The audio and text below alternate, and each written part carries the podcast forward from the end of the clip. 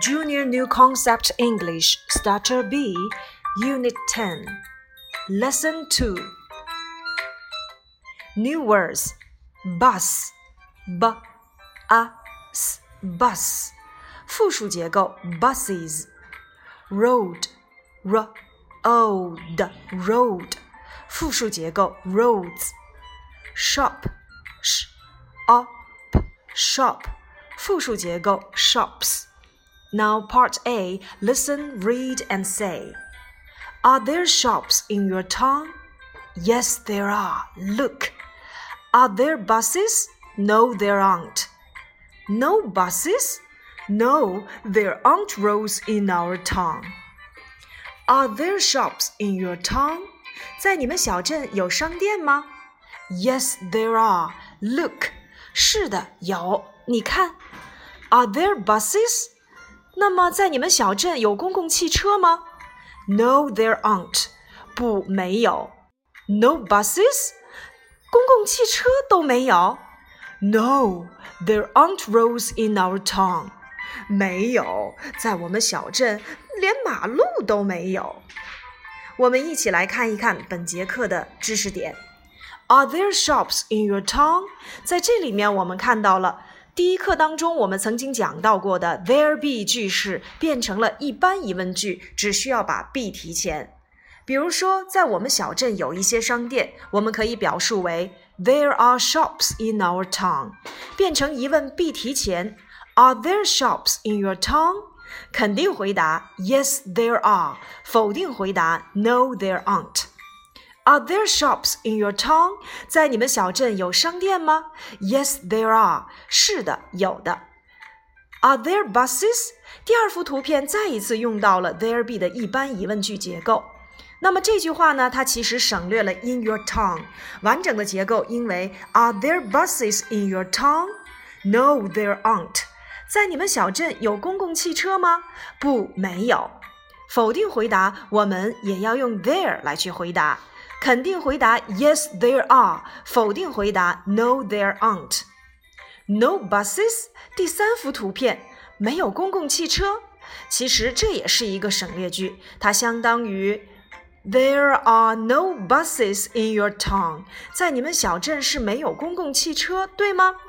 No, there aren't roads in our town。是的，在我们小镇没有马路。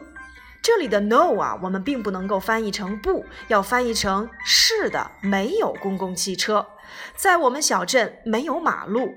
There aren't roads in our town。这是一个 there be 句式的否定结构，我们只需要在 be 动词的后面加上 not 即可。本节课的知识点，我们可以总结为：Are there 加上某物，再接某地。肯定回答要用 Yes, there are；否定回答要用 No, there aren't。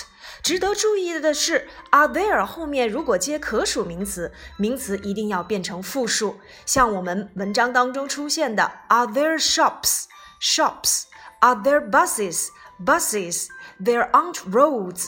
roads 这些都使用到了可数名词的复数结构。那么，我们一起来看一看今天的语法小方块。Are there shops? Yes, there are. Are there buses? No, there aren't. 这两个均为一般疑问句，分别做出了肯定回答和否定回答。接下来，我们用 Are there 的句式来进行造句。Are there shops in your town? Yes, there are. Are there zebras in the zoo? No, there aren't. Are there buses in the town? No, there aren't. Are there roads in your countryside? Yes, there are. Are there sheep on the hills? No, there aren't. Are there monkeys next to the river? Yes, there are. 那么我们会发现，there be 句式到我们今天为止，我们已经讲解了它的单数结构和复数结构。单数结构呢，我们只需要使用 there is 加上单数的可数名词。